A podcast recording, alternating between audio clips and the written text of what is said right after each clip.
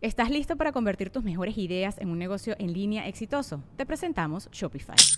Tal vez no lo sabías, pero nuestro podcast More Than Mamis es un negocio y lo empezamos por supuesto para desahogarnos y hablar sobre la maternidad, no para convertirnos en expertas de ventas y del e-commerce. Así que sí, necesitábamos ayuda para vender nuestro merch y poner en marcha nuestra tienda. ¿Y cómo suena con Shopify?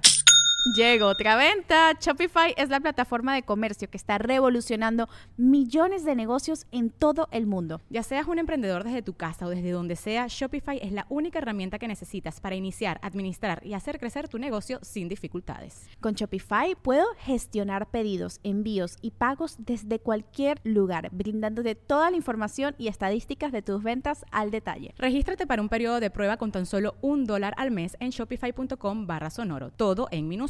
Ve a shopify.com barra sonoro para llevar tu negocio al siguiente nivel. Shopify.com barra sonoro.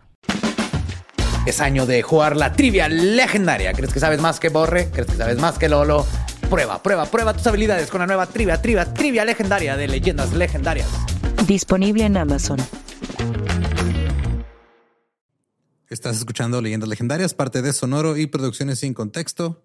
Y pues ya es diciembre, ya se va a acabar el año. Yes. Ya mero, güey. Después de Halloween, les digo, ya es, ya nada más queda el, este, El pavo, El epílogo. el epílogo. el pavo y el otro pavo. El pavo y el otro pavo. Sí, los dos pavos. Eh, depende los de. dos pavos, el de Ajá. Thanksgiving y el de. O Sí, sí. romeritos, ¿no? Romeritos, Sí, ya. bacalao, Bacalao.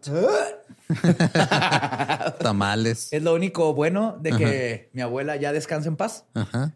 Ya no vas a comer ya bacalao. no hay bacalao y romeritos. Yo nunca lo he Y el probado. pavo ese seco. Porque el, el- lo- todo lo demás está rico, pero el pavo siempre está seco, al menos que lo ahumen y hagan el brine y todo eso. Pero Un gravy. amo a mi abuela y todo eso, pero eso sí, no, nada, nadie, todo el mundo se lo, porque nadie dice nada, güey. Hay, hay tradiciones que han de morir, hay tradiciones que han de morir. A veces es nomás ser terco. Como el día de la bandera, a mí me caen los huevos ese día, güey. Bien random acá. Ah, pues nos dejamos de El día de la bandera. Wow, güey. sí es cierto. No, está bien, es un lábaro patrio, güey. Es un pinche objeto inanimado, güey. Es un lábaro patrio, güey. Es lo que representa. Sabemos representa que es lábaro, güey. Nadie sabe qué es Patria, lábaro. patria, tus hijos te Por años yo creí que era ávaro patrio. No, güey. es el. No, no soy el único, te lo aseguro. güey. Un regio, güey. Sí, eso- no es cierto.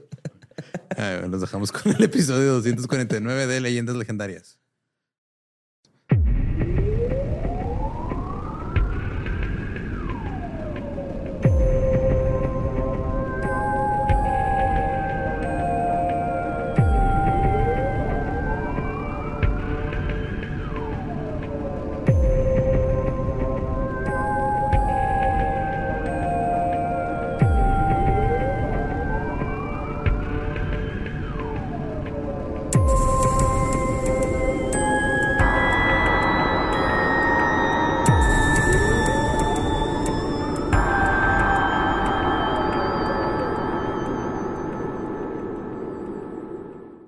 Bienvenidos a Leyendas Legendarias, el podcast en donde cada semana yo, José Antonio Badía, le contaré a Eduardo Espinosa y a Mario Capistrán casos de crimen real, fenómenos paranormales o eventos históricos tan peculiares, notorios y fantásticos que se ganaron el título de Leyendas Legendarias y estamos ya en la última, en el domingo del año. Sí, nos, Se nos fue el ya. domingo del año. nos falta ponerle gorrito acá al. A este güey. Simón. Ah, sí, Ah, falta está, la en, está en cabezón como... Ay, ay, no es cierto, pero sí está en cabezón. Ujú. Pero justo en honor a estas fechas y en honor a ti, Borre, decidí así los próximos episodios y todo irnos más este, navideños. Específicamente este está dedicado a ti completamente. No es navideño de que tiene que ver con Navidad porque ya hicimos Ajá. todo lo de Navidad, pero sí es, vamos a meternos en un mood más navideño, más este de, de miedo y relax. La historia Y- de y Kevin McAllister. Ah, sí, pero- Pero cuando se volvió asesino serial, el güey. Sí, en Saw. es el güey de Saw. ¿A poco? Ajá, creció y se hace el de Saw cuando le da cáncer y empieza a torturar a gente. Sí, güey. Sí, Estás mamando, güey. sí, Sí, es que Ah, ya, es gracias. Es que sí, sí hizo como una especie de, de cortometraje donde salía acá medio friki Sí, friki, ya, ¿no? ya grande acá. Un- ajá, ya está en YouTube. No, pero sí es una teoría así como que Willy Wonka es el de Snowpiercer. Ok. Este, hay una que Kelly McAllister, es el son- Saw. ¿Cómo se llama? Pero son. Ajá. Ok, sí. Pero Entonces sí, vamos a meternos ya en el espíritu, poquito más relax para terminar el año a gusto, empezando con este directo para ti, Borre, Casa del Labio.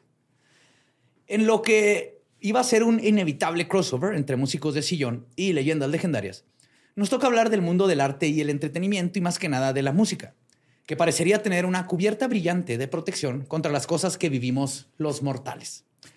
Cuando alguien que es particularmente famoso fallece en el mundo, parece que se detiene por completo y la gente dice, ¿por qué pasó esto? güey?" A menos que sea Farrah Fawcett el mismo que Michael Jackson. Ah, sí, pues que la regó, güey. Hay que planear bien esas, esas muertes. Cuando encontraron muerta a Marilyn Monroe, o mucho más recientemente la muerte de Chris Cornell, hace que nazca una sensación de incredulidad de que alguien rodeado de fama y fortuna pueda morir de una forma así tan espectacular Repentina. o poco espectacular o repentina. Y dentro de todos estos decesos hay uno que está lleno de teorías de conspiración e intriga y que al parecer finalmente ha sido esclarecido. No por un gran trabajo detectivesco, sino por un idiota que quería escribir un libro. Hoy Oh, les shit. voy a contar sobre el notorio asesinato de Biggie y Tupac. Ah, la Rap, madre. Balas y resoluciones. yeah, baby. For baby Tupac. No me sale el sonido, pero lo Que, intenté. que no está No. baby, ¿verdad? Pero Biggie, biggie, biggie. Ah, huevo. necesitamos que hagas todo el soundtrack porque no podemos poner música porque luego nos demonetizan. No, pero tú sí puedes cantar Ok, todas las canciones Va. que voy a mencionar. Todo empezó en California Love. Pues todos están familiarizados con este caso, obviamente. Claro. Pero que fue un happy accident Poco, que poco. tardé en, en atacar este tema porque salió una información bien Sí, preguntísima hace nueva. unos Acá meses. salió hace poquito. Pues Sí, las y aparte, ahorita creo que también regresó por el hecho de que está la, la, ex, la ex de Will Smith no se calla de, De Tupac. que anduvo con Tupac sí, últimamente. salió un poquito ahí. Está enamorado de su verga. Pues las décadas finales del siglo XX vieron el ascenso de algunos nombres grandísimos en el mapa del rap. Agrupaciones como NWA y Wu-Tang Clan lentamente... ¿Qué significa la N?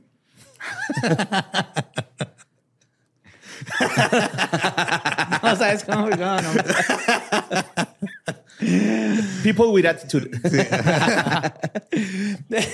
Lentamente abrieron camino a presencias gigantescas como los protagonistas del episodio de hoy, Tupac y The Notorious B.I.G., cuyo increíble talento y misteriosos asesinatos se ciernen como sombras sobre este género y la industria musical en general. Como siempre, para entender un poco mejor este crimen, hay que retroceder en el tiempo, entender a las víctimas y sus circunstancias. Tupac y Biggie tenían muchas cosas en común. Es por esto y la poca distancia temporal entre sus muertes, envueltas en una disputa tanto artística como criminal, que siempre se les piensa como dupla. O sea, ya quedaron para siempre como una dupla que va a, a vivir para siempre en nuestros corazones. Sí, pues era sí. East Coast, West Coast. Sí, es como la clásica pregunta, ¿no? ¿Biggie o Tupac? Sí. ¿Rolling Stones o Beatles? Ajá. O sea, algo así. Led Zeppelin. Belinda Daniela Luján. O sea, sí. No, no, pues Belinda, ¿no? O sea, Daniela Luján es la, el segundo plato. La neta. O sea, por lo menos para amigos por siempre fue así, güey. Ah, no. La- el, el tiempo redimirá a Daniela Luján. Nomás en leyendas legendarias empiezo con Tupac y Biggie y ya estamos hablando de Daniela Luján. Tupac Shakur nació el 16 de junio de 1971 en East Harlem, Upper Manhattan, Nueva York. Tupac tenía la rebeldía política en la sangre y esto fue una enorme influencia en su vida y en su arte. Aunque nació y le pusieron Le Saint Parish Crooks, al año de su edad le cambiaron el nombre a algo que no fuera a recibir tanto bullying. Tupac Amaru, Amaru Shakur. Shakur. Lleva el nombre de Tupac Amaru II, que es el descendiente del último gobernante inca, que fue ejecutado en Perú en 1781. Ah, cabrón. Sí. Yo pensé que era egipcio, güey, el nombre. No, es, es, es Es inca. Qué chingón. Y fue en 1781, güey. O sea, está bien reciente. Este, esto fue después de su fallida revuelta contra el dominio español. La madre de Shakur, Afeni Shakur, explicó, y cito, quería que tuviera el nombre de un pueblo indígena revolucionario del mundo. Quería que supiera que era parte de una cultura mundial y no solo de un vecindario. Es que era ya Black Puma, ¿no? ¿Cómo se llaman los? Panther. Black, Panther, Black Pumas es la banda de Austin, Sí, güey. me cruzaron, güey, perdón. Black Panther, Black Sí, la Panther. Black Pan- Sí, era Black Panther. Sí, Sí, sí. sí. Es cierto, Black Puma. Gran banda. Sí. Sí, sí, sí. Ahora, los padres de Tupac, Afeni Shakur, nacida Alice Faye Williams en Carolina del Norte, y su padre biológico, William Billy Garland, habían sido miembros activos del Black Panther Party, o las Panteras Negras, en Nueva York a finales de los años 60 y principio- principios de los 70. De hecho, un mes antes del nacimiento de Shakur, Shakur, su madre fue juzgada en la ciudad de Nueva York como parte del juicio penal de los Panther 21, Ok. o los 21 Ujú. Panthers, 21 o las Panthers. 21 Panteras. Es un caso súper famoso. Sí, está- ya están los 21 panteras. Aquí tenemos a 60 tigres. Teníamos, Bueno, tristemente. güey. Pues el Panther 21 es un grupo de 21 miembros de Black Panthers que fueron arrestados y acusados de planear bombardeos coordinados y ataques con rifles de largo alcance contra dos comisarías de policía y una oficina de educación en la ciudad de Nueva York en 1969. Todos fueron absueltos por un jurado en mayo del 71, después de que durante el juicio se revelara que infiltrados policiales desempeñaron papeles organizativos claves para que se viera sí. todo el desastre. Así llega un policía y se infiltra y les dice, oiga, ¿no, no les dan como que ganas de quemar algo? Simón. Sí. Sí. Guaco, En, guaco, en guaco, el guaco. Dolop hay varias historias de este desmadre. Está la de Fred Hampton, por ejemplo. Ajá. Pues por su lado, este es otro tema, pero lo importante es que Afeni fue absuelta de más de 150 cargos junto con otros miembros del partido. Ok. Pero pues esa es tu mamá, güey. O sea, no mames. ¿Cómo olvidar cuando este Tom Hanks le partió la madre a uno también por andarse pasando de verga con Jenny, güey? Es, es importante recordar eso. Claro. Sí. Este es el momento para recordar eso. Claro, güey. Forrest Gump se agarró a vergazos con los, con los Sí, sí, Black sí. Panthers, güey. La madrina del pequeño Tupac, Asata No, la Shakur. madrina que le puso el Forrest Gump a la... Por Jenny, güey. Por Jenny. Por Jenny, güey. La madrina del pequeño Tupac, Asata Shakur, es una ex miembro del Ejército de Liberación Negra que fue condenada por el asesinato en primer grado de un policía estatal de New Jersey. güey. No mames, bien chavita. No, en primer grado. Tardé en captar. A los seis años mató a un policía. Sí, güey. estaba- era un policía motorizado, ¿verdad? Apenas estaba en suma y división de fracciones, güey. Ya había matado a un policía. Todavía es buscada por el FBI, güey. De hecho, este, se le concedió asilo eh, político en Cuba, donde vive hasta la fecha. Y pónganle un pin a esto porque tal vez tenga algo que ver con Puka- Tupac en, al final. Ok. Pues en 1984, su familia se mudó de la ciudad de Nueva York a Baltimore, Maryland. Él se trasladó a la Escuela de Artes de Baltimore en décimo grado, donde estudió actuación, poesía, jazz y ballet. Claro. A huevo. ¿Eh? Pues por eso No hay nada enamoradota. más. No, no hay nada más gángster que el ballet. Que el ballet. Oh, güey. Piruet, piruet. Actuó en las obras de eh, Shakespeare, que este, representan temas atemporales que ahora se ven en la guerra de pandillas, según recordaría. güey. Y como el papel del rey ratón en el ballet del cascanueces. Muy bien. El rey ratón. Qué bonito, ¿no? Imaginarte el Tupac acá. De ratoncito. De ratoncito en el cascanueces. Yo, yo. No vuelvas a hacer eso en tu vida, José Antonio. Por tu bien, te lo digo como Yo, compa, yo. güey. Lo bueno de tener buenos amigos. Ay, güey. Pues en la Escuela de Artes de Baltimore, Shakur se hizo amigo de la actriz Jada Pinkett. Ah, sh- Bueno, además era Jada Pinkett. Bueno, sí, es cierto. Era Jada Pinkett, ahora Smith. Bueno, técnicamente. Mira. Quien se convirtió en el Smith, tema de Shakur, algunos de, sus, de algunos de sus poemas. Y es lo único que voy a decir de esa mujer. Le escribió poemas. Ya por eso. Ya. Es, Es que, o sea, hablando nada más, hablando nada más de la calidad de hip hop. O sea, ¿cómo pasas de Shakur a Will, A Will Smith? Smith. a, a Prince. A Prince. Ajá, a o sea, ¿Qué esperabas, güey? ¿Qué esperabas? Ajá. El, No. el flow de Will Smith es más blanco que Eminem, güey. O sea, Eminem es... Sí, de hecho, tiene o sea, más flow. Si no fuera por Jesse Jeff, no, güey. No, no, no, no estaría. De hecho, güey, su- ahí es donde viene su street cred de Jazzy Jeff, güey. Pues este, eso, eso, eso fue, la conoció. Es como si yo así, ah, en secundaria yo era novio de Belinda y nunca la he superado. Así, no mames, güey. Sí. Pues con su amiga Yo Dana. tengo un compa que anduvo con Isa González. Tú Ah, también, sí, yo ¿no? también. Ah, yo también, anduvieron, anduvieron, salieron. ajá. Salieron una Salieron. vez. Ok, ya con eso. Pero ya lo superó. Vino ¿no? a Juárez, eh, Isa. güey. Ya lo Tú superó. sabes quién eres. Ya lo No, superaste, ¿no? Nadie supera a Isa jamás. Ya lo superaste, güey. Nadie la va a superar jamás. Es que también era Eisa. Ahora es Eisa González. Ajá, la Eisa La González. Eisa Eh, González. En ese tiempo nomás era Eisa. Eisa. Ajá. Eisa Morra. Eisa. Saludos, Eisa. Sé que nos escucha. güey. Claro. Ahora, con su amiga Dana Mouse Smith como beatbox, Shakur ganó concursos como supuestamente, digo supuestamente porque no hay así como un récord, récord, el mejor rapero de la escuela. güey. Claro, pues. Ajá. Ese fue su primer gran. Y yo sí creo que es verdad, güey, aunque no lo Money, money, comprobar. money, money, money. Con sonetos de Shakespeare, güey. Sí, güey. Pues sí. Hey, thou, where art thou? Wiki, wiki. Es puedo ser, ¿verdad? Wiki, wiki. Ese, dos, tres, ok. God. Sí. También conocí. Además de todo esto, güey, Shakur era muy conocido por su humor y se mezclaba con todas las multitudes, con todas las personas y a todo mundo le caía súper chingón. Era un tipazo. Yo creo que eran sus ojos. Sí. Tenía unos ojos muy así como. Güey, alguien que se llama Tupac Shakur. Que, Y que no está en- recibe bullying. y que está en ballet Ajá. y va a tener bullying bien Teatro. hardcore. La comedia va a ser parte de cómo este, lijar esas asperezas y lidiar con el bullying. Es, es natural, güey. Súper natural. Eso me sí. cae bien ese güey. El arte y todo. Pues en 1988, Shakur se mudó, se mudó a Marine City, en California, Eso es nuevo. Un clásico, sí, fue al revés Se ahora. muró. Se murió. una comunidad empobrecida en el área de la Bahía de San Francisco. En el cercano Mill Valley asistió a la escuela secundaria Tamal País o Tamal País. ¿Tamal País? Tamal País, no sé Ah, cómo lo pronuncian. Pay de tamal, ¿no? Tamal Qué rico, güey. Tamal Pies. Donde actuó en varias producciones teatrales. Shakur no se graduó de la escuela secundaria, pero luego obtuvo su GED, de la prepa, perdón, luego obtuvo su GED.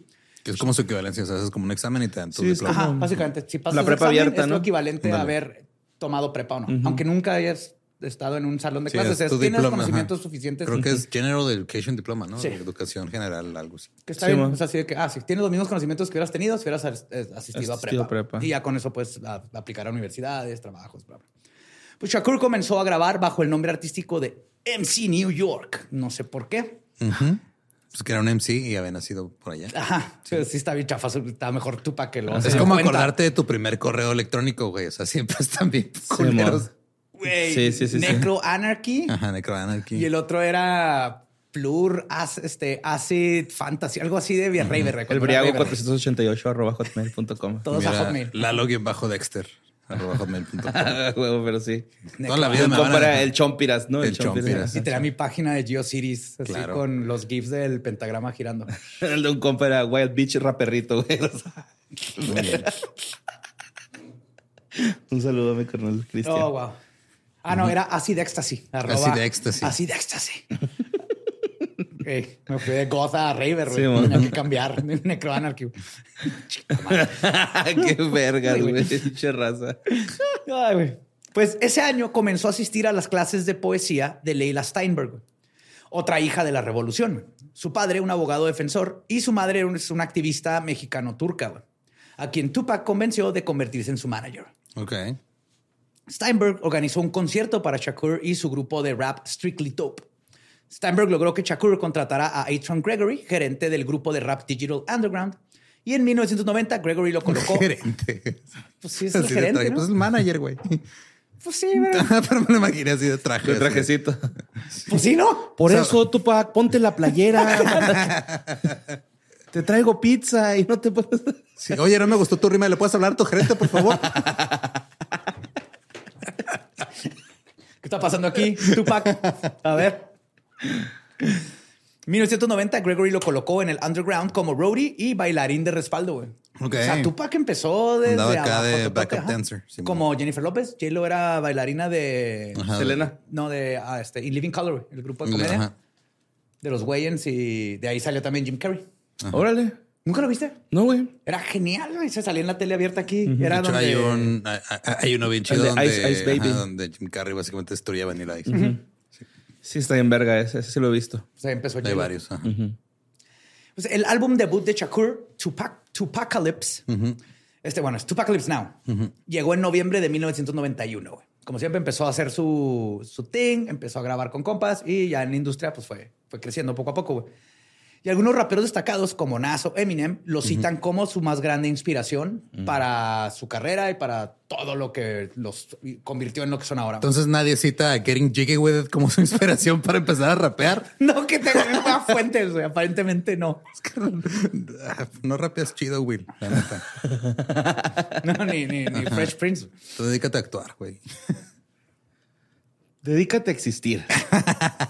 Ve a terapia. Sí, ve terapia. Pero cambia de terapia, porque sé que va a terapia de parejas, tienen que cambiar de, de terapeuta. Ahora, los sencillos Trapped y Brenda's Cara Baby describen poéticamente las luchas de la gente en desventaja socioeconómica que siempre rodearon a Tupac. Desde su primer álbum se notaba toda esta influencia desde sus papás hasta lo que vivió, hasta esta conciencia social que tenía por toda la educación que tuvo y Shakespeare, y se notaba mucho en sus letras y en, y en, este, las palabras que, que, ¿Qué utilizaba? que utilizaba. Sí, como que elevó muchísimo el, el vocabulario y el verbaje que se utilizaba, porque es Tupac. güey. Ahora, el segundo álbum de Shakur, Strictly for My N-I-G-G-A-Z, N-I-G-G-A-Z, ajá. Y así va, ese es un acrónimo. Sí, sí, claro. Fue lanzado en febrero, lo puse en, en negritas, güey, para no... Para no leerlo de seguir de corrido.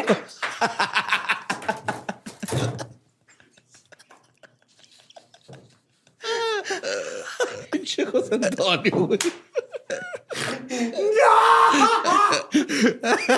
¡No! Porque es donde pertenece. ¿no? ¿Cómo me hago esto, güey? No es justo. No es justo. No mames, güey. Hasta me mareé, güey. Qué pedo. Atropelló un gitano. güey.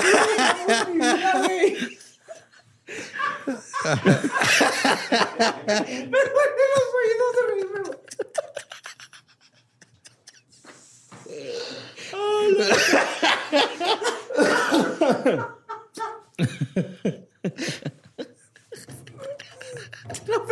Rompiste tus lentes, güey.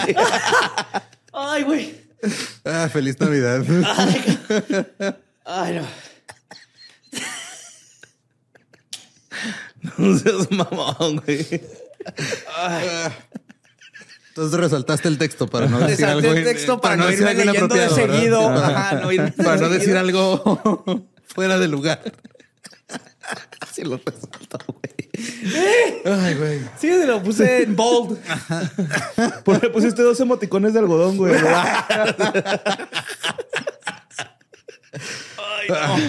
Ay, no. Ah, no puede ser. güey. Ay, sí, güey. Es que estaba escribiendo mi vida, güey, o algo. Entonces, tu segundo disco. ¿Y luego? Strictly for My NIGGAC fue lanzado en febrero de 1993. Con su primer álbum logró notoriedad, pero con el segundo se cimentó como un éxito comercial y de crítica. Debutó en el puesto 24 en la lista de álbums pop. Todavía no se caracterizaba, se este, El categorizaba el hip hop del Billboard 200. Ahí todavía no lo segregaban, ok. Exacto. Todavía no estaban en bold, güey. Todos así. Todavía no inventaban la categoría de música urbana, entre comillas. Sí, güey, sí. Ah, mira, música de la gente de la calle. Afrobeats, güey. ¿no? Pues la canción Last Words presenta a Ice Cube, coautor de Fuck the Police de NWA, quien en sus propios álbums en solitario se había vuelto multi, este, multitantemente político. güey. Y al rapero Ice-T, quien en junio de 1992 había provocado controversia con su canción Cop Killer, en Cop su banda. Body Count. Claro. Pasó Sí, de entonces- Cop Killer a ser la detective en A Law and ah. Order, güey. Sí, güey, sí. Tum, tum, Ah, tum, lo extraño, tum. Tum, tum. pam. Ice-T con Ice Cube. Sí, Qué o sea, refrescante. Qué refrescante colaboración. Sí, Y tenía sentido, ¿no? O sea, estos también eran súper políticamente, nomás que estaban más por el grado injusticia de la policía. Ajá. Y viene Tupac por el otro lado hablando de la Injusticia social, general, sí, social, mundial. Sí, pues Ice Cube sí está en amargadote, ¿no? Así, cabrón. ¿no? o sea, no, ya está grande. No, todavía, güey. ¿Sí? Sí, de hecho, la otra estaba en una entrevista de Jonah Hill donde estuvo en 21 Jump Street. Ah, que ¿sí? lo trataron de hacer reír, güey, toda la película y nunca pudieron. Y que la única vez que lo vieron riendo se estaba viendo Friday, güey. está viendo En su- tablet, güey. de sus películas. No es cierto. Se está riendo de su película, güey. Sí. Creí que iba a decir el, el asesinato de un policía o algo en Los Ángeles. No, no. Ay, güey. Pues mientras Tupac alcanzaba el éxito y era reconocido como uno de los raperos más prometedores de su generación, además de tener varios papeles como actor en películas como Poetic Justice en 1993, porque pues, era cantante, actor, bailarín. Otro gran talento estaba a punto de tener su propio Big Break. En la otra costa del país se cocinaba una escena musical igualmente legendaria. Christopher George La Torre Wallace, Biggie para los cuates. Ah, no hablé. Pinche vi, güey. Chingado, güey. ¿Estás bien? Sí, güey, es que ese güey sí, sí, sí, mis respetos, güey. Tú eres más Team Biggie. Sí, la neta sí, güey. Sí, sí, sí. Pues él nació en el hospital St. Mary's en el distrito de Brooklyn de la ciudad de Nueva York el 21 de mayo de 1972. Hijo único de padres inmigrantes jamaicanos. Su madre, Volera Wallace, era maestra de preescolar, mientras que su padre, Selwyn George Latour, era soldado y político. Su padre dejó a la familia cuando Wallace tenía dos años y su madre tuvo que tener dos trabajos mientras lo criaba. Y pues clásica vida de este, mamá soltera, el niño en Nueva York, en una zona este, empobrecida y difícil. Ahora, Wallace creció en el 226 St. James Palace en Clinton Hill de Brooklyn, cerca de la frontera con Bedford Stu- Stuyvesant. Wallace, creado como católico, se destacó en la escuela secundaria Queen of All Saints y ganó varios premios como estudiante de inglés. Ok. O sea, algo que tenía en común chido. era el, el El lenguaje. idioma, el dominio del idioma. Sí, güey. Lo apodaron Big porque era el niño gordo de la clase, güey. Sí, desde sí. niño, desde chiquito era el Big. Él güey. también tenía unos ojos ahí piratones, ¿no? sí, sí, el Tupac acá te digo, tenía una mirada así como bien, Bien bien penetrante, y el otro Jada, así ¿no? como, ¿qué, güey? ¿Me estás, estás diciendo a mí o qué pedo? ¿No? Yo- ¿A quién le estás hablando? ¿A la pared o a mí, cabrón? Este, durante la infancia, Wallace luchó contra la depresión, la ansiedad y la paranoia, güey. Porque era donde vivía, güey. No Sí, estaba güey. nada chido, güey. Y aparte, igual que Tupac, tenía bullying. Sí, Brooklyn otras todavía no estaba gentrificado. Entonces, estos temas se convertirán en temas discutidos en su arte. Pero como ven, son muy parecidos porque vienen de un background casi idéntico. Y con una educación casi idéntica en el sentido no de educación que te da la institución, sino en lo que aprendieron Ajá. como su arte, como su craft, que eran las, las palabras y el- la lectura. Y como es tristemente común para niños en esta situación social, Wallace afirmó haber comenzado a tener que traficar con drogas alrededor de los 12 años. Simón Crico. Su madre a menudo estaba en el trabajo y se enteró por primera vez de esto cuando Biggie lo contó en una entrevista, güey. Es que la mamá de Biggie, hasta la fecha, güey, lo, lo regaña, güey. O sea, ya está muerto el vato y lo es regaña, que güey. el- si algo tienen estos dos, sus mamás, güey, eran unas chingonas, siempre estuvieron detrás de ellos teniéndolos así cortitos y ahora, cabrón, sí, estaremos jodidos ahorita, pero tú vas a estudiar y vas a aprender y vas a hacer lo que se te hinche en el mundo, güey, pero para eso necesitas estudiar, cabrón. Simón. No, mamá, Las quiero ser rapero. Yo me imagino Biggie haber dicho eso de que se vendía los 12 y dijo, a la verga, lo va a ver mi mamá, güey. Que no puedo dormir, güey. En chinga el celular. ¿Qué? ¿Qué? Comenzó a rapear cuando era adolescente, entreteniendo a la gente en las calles y actuando con grupos locales, los Old Gold Brothers y los Techniques. Hay fotos de él rapeando en Sí, Brooklyn. Sí, rapeando en la esquina, así en la calle, güey. Sí. De hecho, el Ramfi me puso uno, güey, hace poquillo. Bueno, ya hace rato. Donde está, rap- o sea, un, un footage real, güey, de ese güey rapeando. Y luego la comparación con la movie es la misma esquina, el mismo está, background, sí todo, güey. enorme, güey. Sí, sí, sí. O sea, ahí no y la neta sí la armaba, güey. o No, sea, sí. pinche ritmota acá chida, güey, ¿no? No como los de la FM. Ah, no es cierto. ¿Cuáles? Se salieron todos. Ah, Pura gritadera, güey. No es cierto, no es cierto. Lo hacen bien. Yo no podría, perdón. Sí, saludos a Asesino. todos, Somos a compas. todos. Luego hablamos de más ovnis. Nos faltó, Al- nos faltó ahí. Quedó, campeón. quedó pendiente. Ajá. Plática. ¿no? ¿Qué? Dice, ¿Cinco? Doca, Doca campeón, ¿no? 12. Eh, Según yo, cinco veces campeón. Todas. Va a ya. llegar a 12, Dale ya- todo, ya lo güey. dije. Ya se salió. ¿Ya era hora? No sé, amigo. Yo digo que todavía faltaban unos cuantos. Pues igual que Tupac, todavía estaba morrillo y la cagaban los nombres. Y su primer nombre artístico fue MCC West. Ok. Culerote, güey. Sí, güey. Uno era MC New York y otro MCC West. Pues también recibió tutela en jazz del saxofonista Donald Harrison, güey, que vivía cerca. Este, pura cagada, güey. Así de. Ah, hola, señor icónico del saxofón del jazz. Sí. Hola. ¿Le puedo sí. caer a aprender? Sí. Ajá. No mames. Encías sangrantes. Oh. sí. Biggie solicitó transferirse a la escuela secundaria Bishop Laughlin Memorial en Fort Greene, a la escuela secundaria de educación técnica y profesional de George Westinghouse en el centro de Brooklyn, a la que también asistían los futuros raperos Jay-Z y Busta Rhymes. güey. Buster Rhymes. Ajá, o sea, se fue siguiendo la escena, güey. El Jay-Z. El Obviamente es el esposo de Beyoncé, ¿no? Jay-Z. Simón.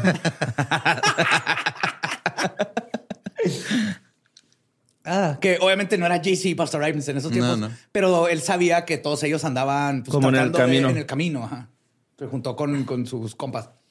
Ahora, en 1989, a los 17 años, Biggie abandonó la escuela secundaria y se involucró. La prepa. La prepa, perdón, sí.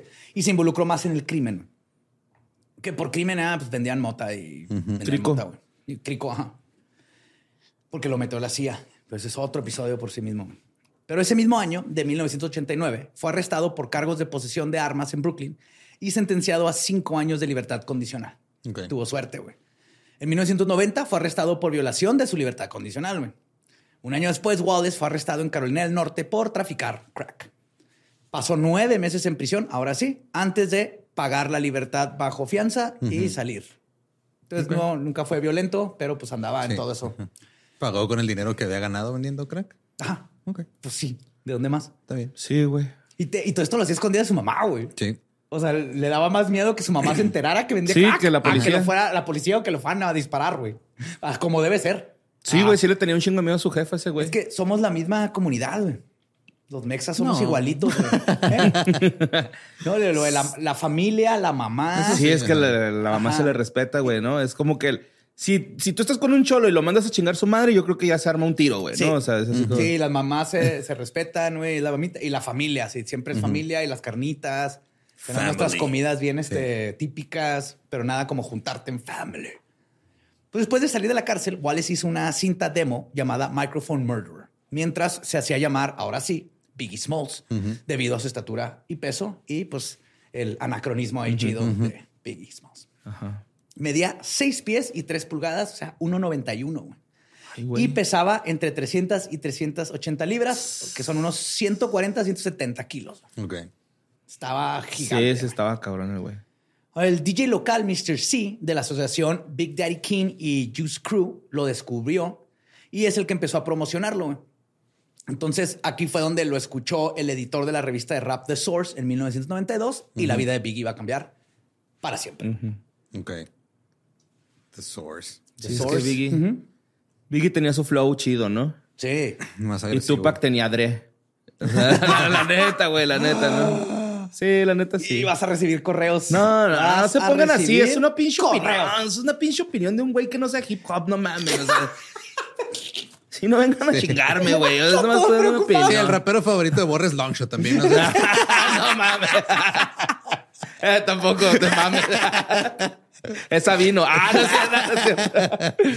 Ah, Pues en marzo, la columna de The Source Unsigned Hype, dedicada a difundir raperos prometedores, presentó a Wallace. Luego centró la atención en una grabación. Al escuchar la cinta de demostración, en su demo, en uno de esos tiempos, aún, un aún no tan famoso Sean eh, Puffy Combs, también El conocido Puff como Daddy. P. Diddy, P. Diddy. P. Diddy. Diddy, y este, un hombre muy sospechoso que se acaba de enfrentar a acusaciones de cosas medio terribles ahí, que están pasando cosas muy raras, por si no saben quién es P. Diddy, pero sí, también figura en esta historia. En este tiempo de Uptown Records, concretó una reunión con Biggie, güey. Inmediatamente firmó con Uptown el 14 de julio de 1992. Para mediados del año, o un año después de la firma de Wallace, Uptown despidió a Combs, quien una semana después lanzó Bad Boy Records, instantáneamente el nuevo sello de Biggie. De Biggie. El Sean Combs. Sean P. Diddy, Puff Daddy. ¿Más ha tenido esos dos nombres o ha tenido más? Sean P. Diddy Combs, P. Diddy. Y tuvo uno nuevo, ¿no? No sé. Está bien vergas el video Diddy, donde ya. están en Woodstock 99, güey. Ese güey está escuchando a, a Limp Bizkit. Sí, güey. Biche cara acá de what the fuck, ¿qué está pasando, güey?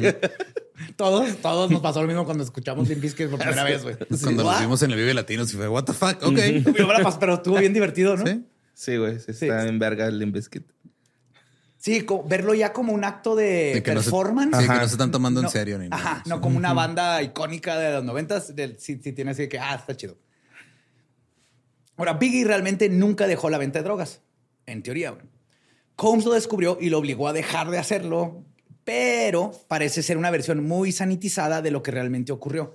Se supone que lo- todo el mundo asume y se sabe que pues, seguían vendiendo por abajo del agua, como suele suceder. Más tarde ese año, Wallace ganó exposición con un remix del sencillo Real Love de Mary J. Blige. Habiendo descubierto que su apodo de Biggie Smalls ya había sido reclamado por alguien más, güey. Tuvo que cambiarlo y es donde ahora sí viene el nombre que va a mantener para siempre, The Notorious B.I.G. Sigo, cuando leí eso dije, ¿what? ¿Ya había un Biggie Smalls? Pues en 1993, mientras visitaba Los Ángeles, Notorious B.I.G. le pidió a un traficante de drogas local que le presentara a Shakur Y rápidamente se hicieron compotototas. Ajá. Si eran bien buddies, güey. Súper, güey. Está toda esta historia que eran Que pues, por, los, problemas. por las pandillas este, de East y West, pero es, era- es más una retórica que entre los raperos llevaban para. Sí había de repente cosas, pero Shakur y B.I.G. se respetaban, güey, más que nada. Eran compas, pero más que nada se respetaban como artistas de holy shit. Es como Sí, si ¿no? los Beatles se toparan a Rolling Stones. güey. Era de no mames, son los Rolling Stones, no mames, son los Beatles. Ajá. Y se Sí, respeto. juntos ya. Respeto y, Ajá. Ajá. y juego. Y aparte sí les funcionaba, como en todo, tener esta narrativa Ajá. entre raperos de que todo este desmadre entre Que uno y el otro. Sí, sí, sí. Pero luego lo llevaron demasiado lejos algunas personas. Sí, ese Es fue que el sí, pedo, o sea, no todos tenían esta. En, en algunas partes sí es de veras. Es igual que con, por ejemplo, la música banda, que a veces sí es de, de veras los piques y cosas que están darks dentro de, como en todo. Yo de eso no sé. Pues se veían cuando Tupac iba a Nueva York o Biggie a Los Ángeles, siempre. Sí, mo. De hecho, ¿te acuerdas de la serie esa que está en Netflix o no sé si está este? ¿Cuál? No me acuerdo cómo se llama, pero sí es así el caso de Biggie, Biggie y Tupac, güey. Hay una escena donde se conocen y empiezan a jugar con pistolas de agua, güey. Es así como que una canción bien bonita de fondo en slow motion y estos güeyes disparándose con pistolas de agua. Sí, güey, pero sí está así como de... ¿Por qué pusieron esa escena, güey? De esos güeyes disparándose con pasó. pistolas de agua. Te así. aseguro que pasó, pero nadie era el de- que nadie citaba. Ahora, durante este periodo, en sus propios shows en vivo, Shakur llamaría a B.I.G. al escenario para rapear con él. Y juntos grabaron las canciones Running from the Police y House of Pain. A pesar de la amistad, en ese momento el estilo de vida de Tupac era comparativamente lujoso para Biggie, que aún no se había establecido tanto como Shakur. Ahora, Shakur dio la bienvenida a B.I.G. para unirse a su grupo paralelo, Thug Life, pero en su lugar formaría su propio grupo paralelo, Junior MAFAA o Junior Mafia, con sus amigos de Brooklyn, Little Cheese y Little Kim. También verga los apodos. Ahí empezaría a acumularse el resentimiento que se transformaría en uno de los beefs más notorios de la historia del hip hop y menos de cinco años después los dos estarían muertos. Y sí, justo esto es lo que es el- parte de lo que dijeron. Ah, es que ahí no quiso irse con, con Tupac y aparte hizo su propio grupo, güey. Sí, y ya desde ahí está el desmadre, más las pandillas y East y West. Pero no. Pues el incidente detonante del beef de Tupac y Biggie se remonta a un incidente infame en 1994, cuando Tupac fue baleado varias veces en un estudio de grabación de la ciudad de Nueva York. Tupac creía que miembros de Bad Boy Records de Biggie sí. estaban involucrados, lo que lo llevó a sospechar de traición por parte de su antiguo aliado. güey. En un, un elevador, ¿no? Creo que fue donde lo... ¿No estaban grabando adentro? Sí, o sea, iba- o sea era un Era- estudio. ajá, era el estudio. Iba bajando en el elevador y... pff, Y pff, bajando en el elevador, abriéndose la puerta, güey. Sí. Pues porque sí era de neta, o sea, sí habían cosas ahí pasando por abajo del agua que involucraban tener que dispararse y. Ajá. Drugs. Pues ese tiroteo marcó un punto de inflexión en su relación, escalando su conflicto de una tensión latente a una disputa total, donde ya estaba tenso porque nadie sabía qué pedo, pero por abajo del agua no sabemos exactamente cómo estaban, así que... I love you, Piggy. I love you, Tupac. Descansa. Descansa. Con, con su vasito así con un hilito, güey. ¿Me escuchas? ¿Qué pasó, una vez que vivió Julio con nosotros, pues su mamá no estaba, se fue de viaje y, y pasamos un hilo de él, porque los baños estaban uno lado del otro. Las ventanas pues estaban pegadas, entonces logramos pasar un hilo para hablarnos por vasos cuando nos bañábamos. ¿Qué pedo, güey? Teníamos como seis años, pues está en veras. Puño y cabeza libre. ¿Y tú? Tenías que, tenías que echar a perder una súper bonita memoria en mi cabeza de, de inventismo y, y pureza de amistad. Inventismo, claro. Estamos muy inventivos. Pues esta disputa entre Tupac y Biggie no se limitó solo al drama detrás de escena. Se empezó a manifestar, como les contaba, públicamente en su música y entrevistas, y ambos artistas lanzaron pistas dirigidas el uno al otro. Las mordaces ataques, los mordaces ataques de Tupac en temas como Hit 'em Up, donde se desconoce totalmente y dice famosamente la frase como, y cito, You claim to be a player, but I fucked your wife. Ajá. ah, Dice ser un jugador, pero me cogí a tu esposa. Y cito, fuck you and your motherfucking mama. Sí, chinga tu madre. Ah, Contra chinga tu madre. y Against All Odds, donde acusa a Biggie y sus asociados de ser responsables de su ataque y los tilda de traidores. Biggie, por su parte, respondió con temas como Who shot ya? O ¿Quién te disparó? Pero en pregunta. Y Long Kiss Good Night. Alimentando el fuego de la disputa. Entonces seguían tirando shit en sus letras. Ahora, y lo que hay que estar también muy conscientes es que todas estas son hits. Sí, claro, güey. Obviamente, güey. Sí. Sí. Porque aparte de ser muy buenas rolas, es como estar escuchando un chisme bien vergas, güey. Sí, Sí, güey. ese es el pedo, güey. Ajá, en, sí. en forma de rola bien chingona. güey. Sí, tienes que darnos el... No, no sé cuáles son, güey. La neta, creo que tengo que escucharlas. Es que te digo, güey, no sé tanto, güey. O sea, Pero la escuchas y las has escuchado, sí. ajá, sí. Ahora, la rivalidad se extendió más allá de su música. Ambos artistas entablaron una guerra de palabras durante entrevistas, como les contaba, y ruedas de prensa con insultos y acusaciones volando de uno al otro. El circo mediático que rodeó su enemistad solo amplificó la tensión y contribuyó a la creciente animosidad entre Tupac y Biggie, por lo menos mediáticamente. Dicha amistosidad terminaría en... Animosidad. Animosidad. Amistosidad. Terminaría indiscutiblemente una de las tragedias más grandes en el mundo del rap. En la noche del 7 de septiembre, debajo de esta aura de pelea entre el East y West y todo, de 1996, Shakur estaba en Las Vegas, Nevada, para celebrar el cumpleaños de su socia comercial Tracy Daniel Robinson y asistió al combate de, box- de boxeo de Bruce Seldon contra Mike Tyson. Y Ajá. sí, ahí, ahí fue todo el pedo, ¿no? Sí. Estaba acompañado de Suge Knight. Suge Knight. Suge Knight. Suge, Suge Knight. De hecho, yo se escribía S-U-K-E, güey. Yo siempre creí que era Curiosamente. No, curiosamente, es Suge Knight de. Sugar. Ajá, de Ajá, Sugar. de Sugar. Simón. Curiosamente, Shook Knight era el verbo, güey. Y Tupac era la carita, güey.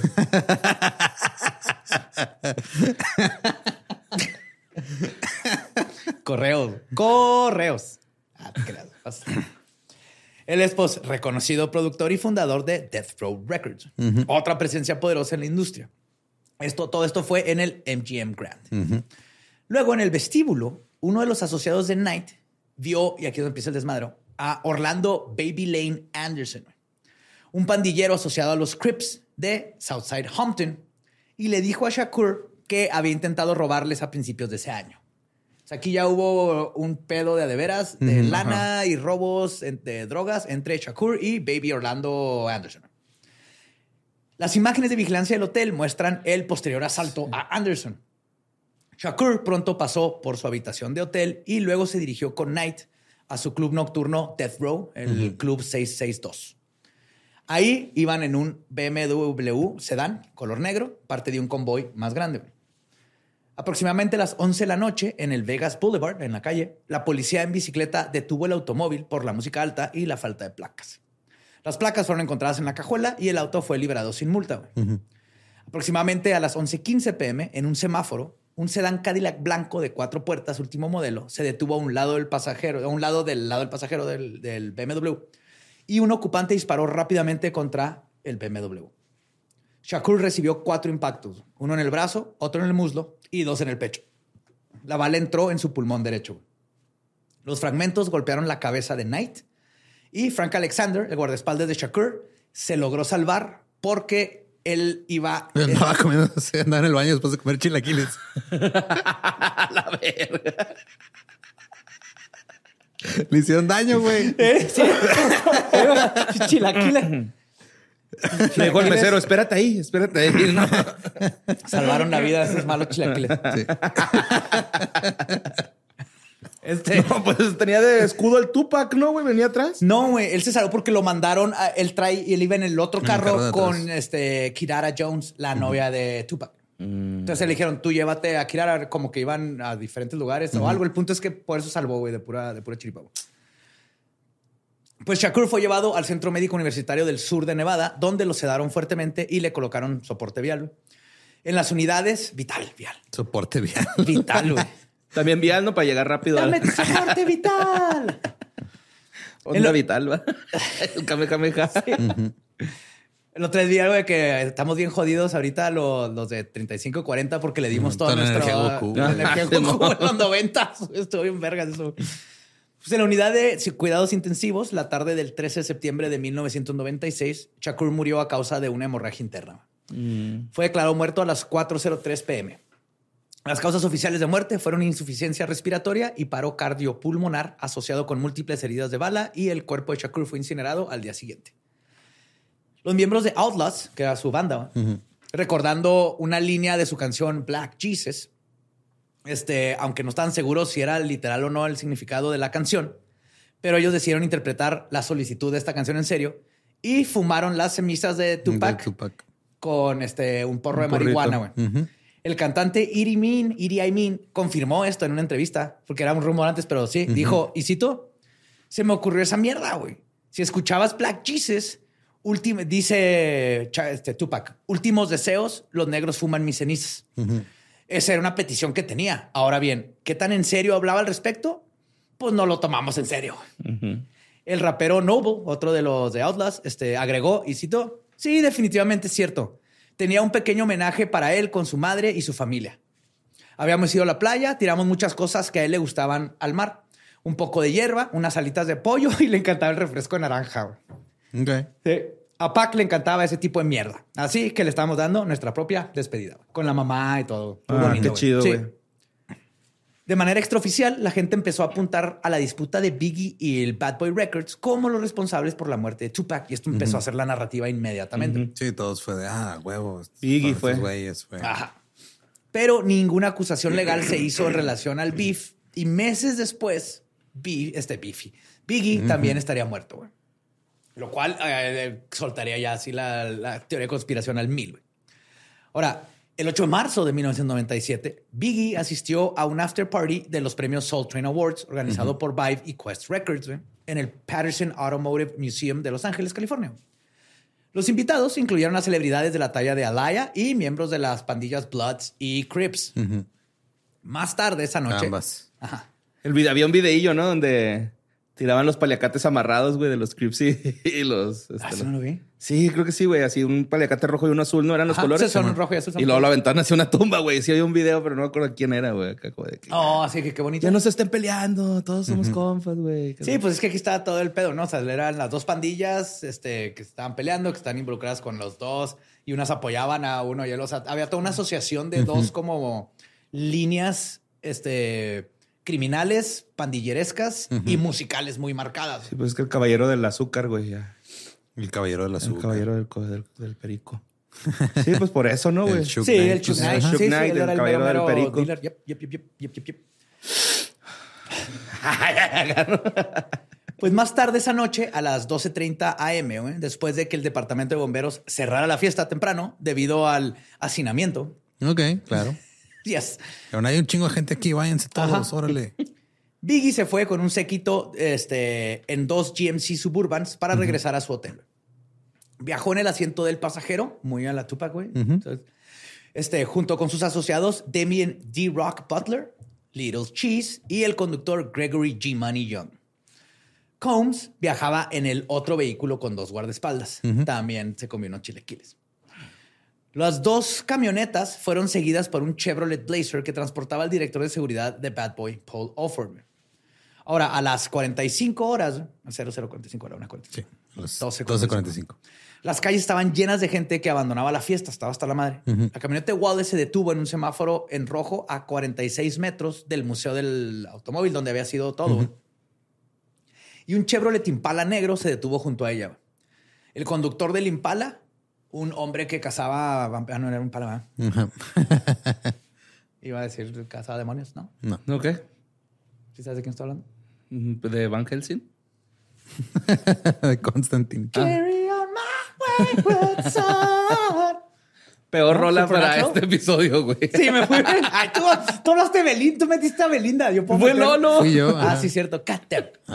Bueno, ya, ya, todos. Todos nos tocó ya. Llega un impala negro y se pone junto a la camioneta. El conductor del impala, un hombre afroamericano no identificado, vestido con un traje azul y pajarita, bajó la ventanilla, sacó una pistola de acero azul de 9 milímetros. Sí, todo súper nice. Pimp. La Blue Steel de Zoolander. Lo mató. Por eso era tan peligrosa esa madre. Sí. Y este, cuatro de las balas alcanzaron a Wallace.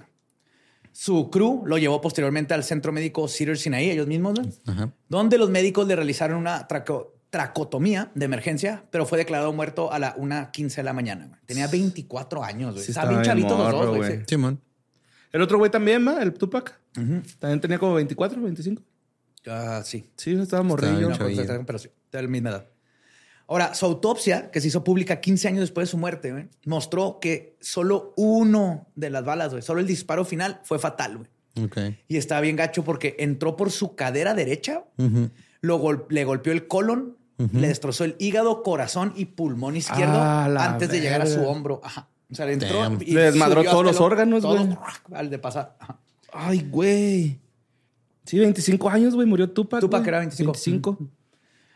La investigación tomó un rumbo parecido a la de Tupac, en el que nada estaba del todo claro y las autoridades no parecían darle ningún crédito al beef como detonante del asesinato. Y esto hacía que la gente empezara a sospechar de toda la conspiración. Ajá. Porque la, la chota decía, son completamente pedos Ajenos. separados, no tienen Ajá. que ver uno con el otro, pero todo el mundo decía, ¿cómo es posible, güey? No mames. Claro que no, güey. Tupac Ajá. y luego Al a mes. Biggie fue Ajá. venganza obviamente por Tupac y a Tupac obviamente lo mandó matar P. Diddy y Suge Knight es el que organizó todo y empezó todo este madre que hasta se acaba de aclarar hace unos meses posiblemente. Maybe. Y lo cierto es que ambos casos permanecen oficialmente sin resolver hasta el día de hoy. Por lo tanto, los rumores y teorías sobre quién cometió los crímenes continúan proliferando. Algunos investigadores creen que los asesinatos de los dos raperos estaban conectados de alguna manera y si resolvían uno, tal vez resolverían el otro. Ajá, en combo. ¿Qué- qué- qué- qué combo? El ex capitán de la policía de Los Ángeles, Kevin McClure, le dijo a Los Angeles Times que, y cito, lo más probable es que el tirador esté muerto. Especulando que quien mató a Biggie probablemente era un sicario a sueldo de una pandilla y que ya lo desaparecieron para no este, llegar a nada. Y entonces dijeron, listo, ya terminamos, ya está muerto, güey. ¿Para qué Ok, le buscamos? De olvídense. Qué pendejada, ¿no? Sí. Porque aparte es, ah, ah, ok, y... Y luego- más tienen que encontrar quién lo mató, muerto Ajá, o no. Sí, sí, sí. Pues sí, Esté no, muerto, ajá. ¿no? Pero, está o sea, medio raro. ¿Acaso me estás diciendo que la policía no tomó en serio el asesinato de dos afroamericanos? Y eso que eran Y eso famosos. que eran famosas, es Eso lo que eran iba a decir famosos, güey. exactamente. güey. Además de la teoría de las pandillas, en el caso de Biggie, hay quienes han sugerido que policías corruptos del Departamento de la Policía de Los Ángeles estuvieron involucrados de alguna manera. En el 2002, la madre de Biggie, Volera Wallace, presentó una demanda por muerte por negligencia contra la policía de Los Ángeles. En 2005, un juez determinó que el departamento había retenido pruebas y había obligado a la ciudad a pagar el patrimonio de Biggie, al, al patrimonio de Biggie, más de un millón de dólares en honorarios legales. En 2007, la familia presentó una demanda enmendada alegando una conspiración policial en el asesinato y en el 2010 un juez desmintió la demanda. Ok. Entonces ahí sigue todavía ese desmadre y de Biggie sí, sí hay un chi- es el fucking LA Police. Ahorita Llegó a eso un poquito, pero justamente en lo de Biggie está así de que no mames. Ahora, en el caso de Tupac, una de las teorías más famosas involucra a la figura misteriosa de Suge Knight. Biggie y Tupac El verbo. El verbo. Ajá. Biggie y Tupac, así se llama. Es un, docu- un largometraje documental de 2002 de Nick Broomfield en el que intenta desentrañar el misterio y fue una fuente grande para este episodio, obviamente. Es muy buen documental. Está, Broomfield sugiere que los dos asesinatos fueron planeados por Suge Knight, director de Death Row Records. Sugiere con la sutileza de alguien que no quiere meterse en problemas que además existió colusión por parte del Departamento de la Policía de Los Ángeles, el LAPD, que por lo que sabemos del LAPD, pueda que sí, pueda que simplemente sean pésimos para su trabajo o ambos porque es el LAPD. Por, digo... Muchos por- dollops, ¿no? Por alguna razón hay cuatro dollops sobre el Sí. LAPD. Es, es el pedo, güey. Cuando está involucrado el LAPD es de malicia, ignorancia, ambos, conspiración, puta, lo- todo, güey, todo junto. No hay forma de saber si el LAPD se complicó todo. Si, si están involucrados ellos. Corrupción, racismo, etcétera. Ajá. Entonces, para que sí, para que simplemente sean pésimos para su trabajo, o ambos, como les decía. Si bien la película o el documental no es concluyente, cuando le preguntan, si a ti, y cito, ¿quién mató a Tupac? En una entrevista de BBC Radio el 7 de marzo del 2005, Broomfield declaró, citando a Snoop Dogg, y cito, el tipo grande que estaba a su lado en el auto, Chuck Knight. Entonces son, ahorita vamos a ver, dos asesinatos que coincidentalmente pasaron juntos, pero no tuvieron que ver uno con el otro. Ok. Porque esto tiene muchísimo sentido. güey. Ahora, según esta teoría, Chuck Knight mandó matar a Tupac antes de que pudiera separarse de Ted Bro y conspiró para matar a Biggie Smalls para desviar la atención de sí mismo del asesinato de Tupac. Claro. La verga. Esto no tiene más. Este güey se va a salir de mi disquera, mátalo. Y luego mata al otro güey por si... Por- para que crean que fue el otro güey. Man. Sí. Sí, pues si ya está ahí la coartada, ¿no, güey? La, la aprovechas, o sea, de, la gente piensa que hay un pique con Biggie y Tupac.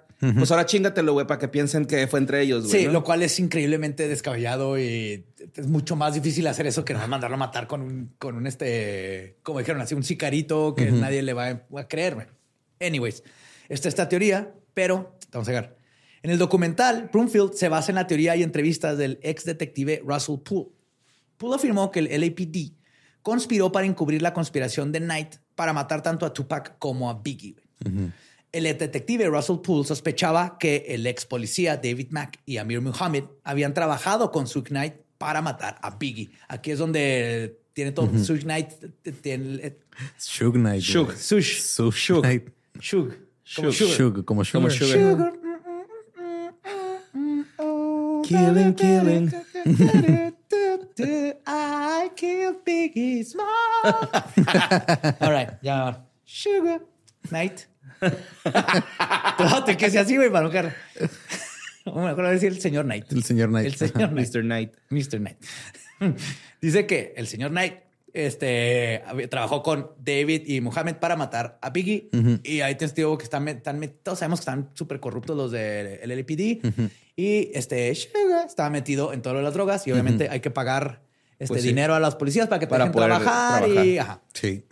Poole también alegó que lo obligaron a abandonar el departamento cuando llevó información a sus superiores que incriminaba a otros oficiales que habían trabajado como guardaespaldas de Knight y su sello discográfico, porque es muy común que policías este, tengan que tener un segundo turno porque también no es como que ganan muy bien. Entonces muchos trabajan de guardaespaldas. Y ahí es donde empiezan a conocer personajes así y es donde se empiezan a hacer cosas de noche. Es mi De, no, pues yo guardaespaldas, trabajo compa. de- de ya tengo un chota, güey. Ajá. Y aquí, eh, pues no, no ha tenido pruebas este, físicas, pero es un policía del LAPD diciendo estas es- cosas ajá. que se está metiendo contra el LAPD. Entonces, al menos de que esté bien estúpido y no crea en su vida para inventarse estas mentiras, creo que pueda que tenga algo ahí de credibilidad, por lo menos con lo de Biggie. Pero son cosas que es un güey diciendo esto. Ahora, en contraste con la implicación de Broomfield de Sugar Knight en la muerte de Tupac, una serie de dos partes del 2002 del reportero musical Chuck Phillips del Times, titulada ¿Quién mató a Tupac Shakur? basado en una investigación de un año de duración, que de hecho reconstruyó los acontecimientos que condujeron al asesinato de Shakur, incluidas declaraciones juradas policiales, documentos judiciales y entrevistas con investigadores, supuestos testigos del crimen y miembros de los Southside Crips. O sea, esta está muchísimo Sí, está más, más- completa que un ajá. policía del LAPD que dice esto. Ajá. Ah, este güey fue y le Contra- preguntó a sí. todos. A los pandilleros, a los compas, Sí. ¿no? Ándale, sí. O sea, oye, nunca nos vinieron a preguntar, güey. Déjame te enseño. Aquí lo tengo grabado en el celular. A.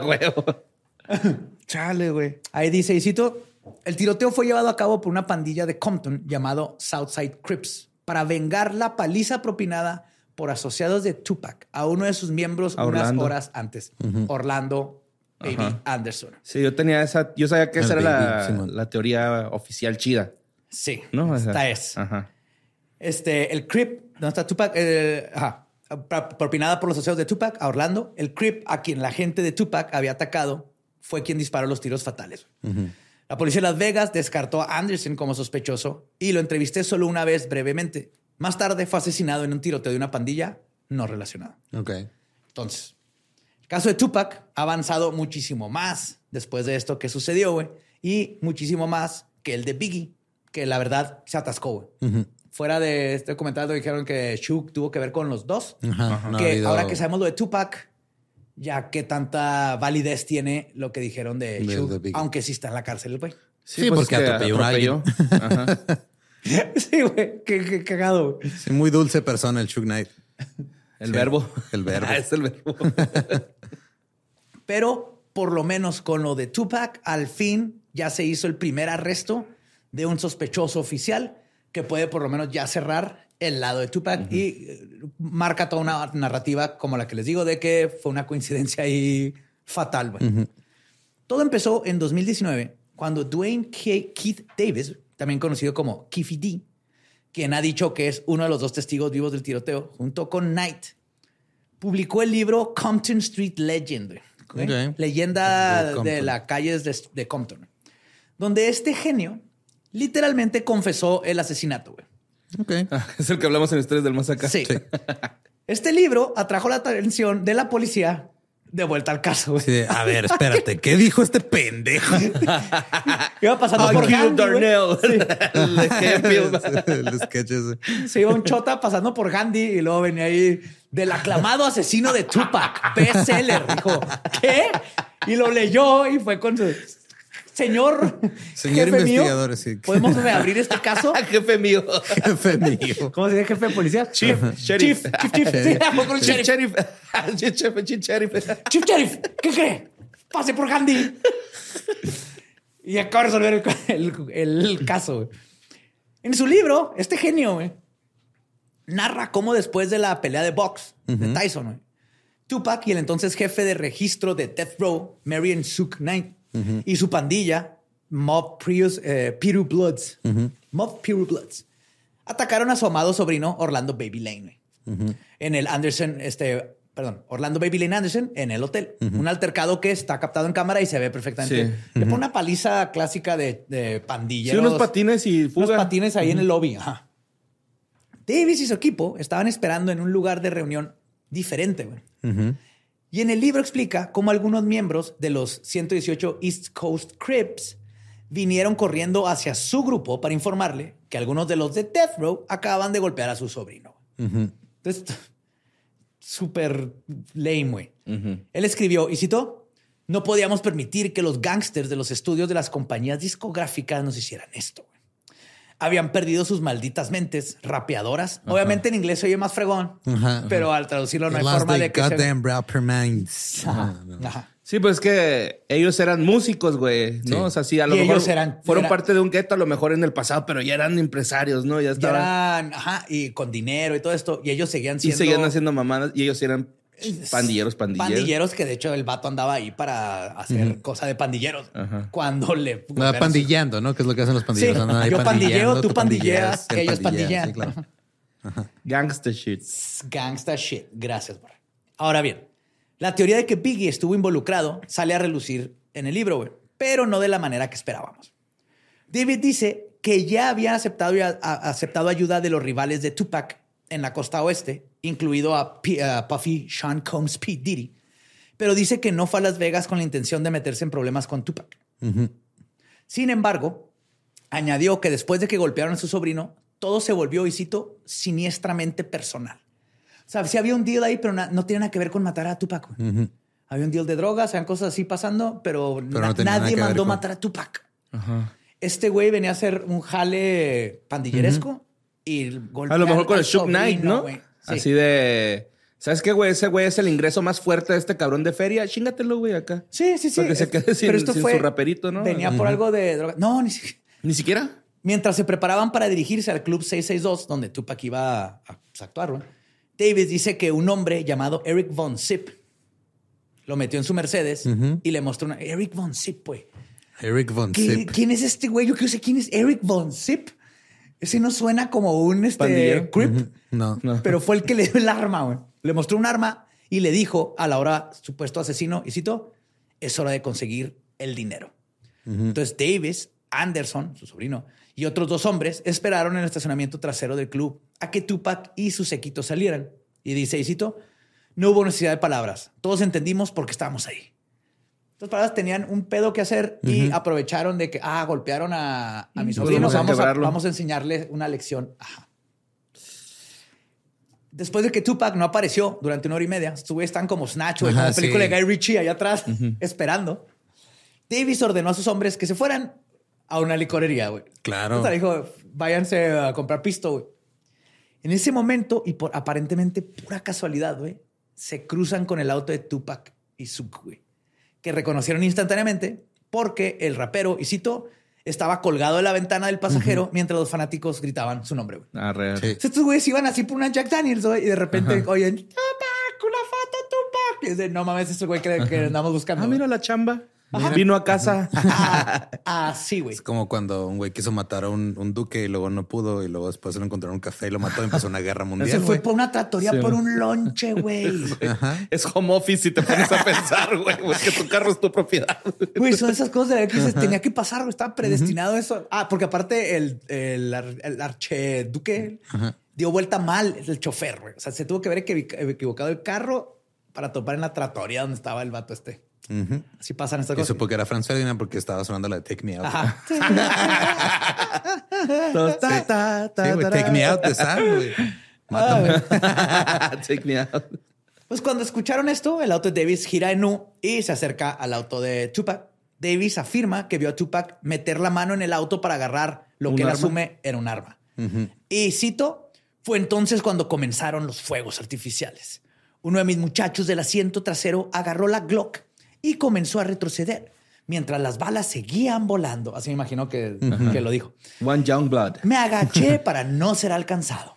Tenía un compa que una vez eh, cuando Don Juárez se puso violento, güey, le tocó una balacera en el carro. Ajá. Y dice que sentí, dice, no mames, borres, que yo nomás sentí los pinches balacillos. Fiu, y se toca así el cabellito. Le dice, ¿cómo me pasaban, güey? Me quemaba el cráneo, güey, pero no me tocó ni uno, güey. Acá". Pero sí, güey, ya después este, se lo quebraron al vato. y- Oh my God. sí, ya después nos enteramos que falleció. Pero Se dio vuelta en una calle en la que no era, güey. no. Pues Davis afirma que les digo que ah, me quedé en, en la traducción, perdón, porque me faltó. Uno de mis muchachos del asiento agarró la Glock, no se lo dije todo. ¿verdad? Sí, sí. Sí, la y luego yo me agaché para no ser alcanzado. luego de su confesión, bestseller, que no fue bestseller, ¿verdad? Pero no mames que escribes un libro con, confesando todo esto y crees que no pasa Nadie se va a dar cuenta. Deja tú que nadie se da cuenta que no van a haber repercusiones. O sea, no se acaba. Si Sí, no, a alguien, no no hay. ¿Cómo se llama este? Estatuto de prescripción. Sí, ¿no? De que ya pasó 10 años de que te robaste una bici, entonces ya no te pueden culpar por robarte Parlé. pinche bici. Parley, es el parley. Statute of Limitations, el estatuto de limitaciones. Ajá. No sé cómo se diga en es el jargon en español, En ¿no? español. ¿Cómo? Know, ¿Prescripción? Creo que sí. Prescripción de servicios no dotados. No identificados. Ajá, sí. Pues Todos David- los abogados que están escuchando esto sí, haciendo corajes en este momento. Es pendejos. Sí, sí, sí. Sí. No escuchen esto, váyanse a litigar a cualquier lado. Sí, sí.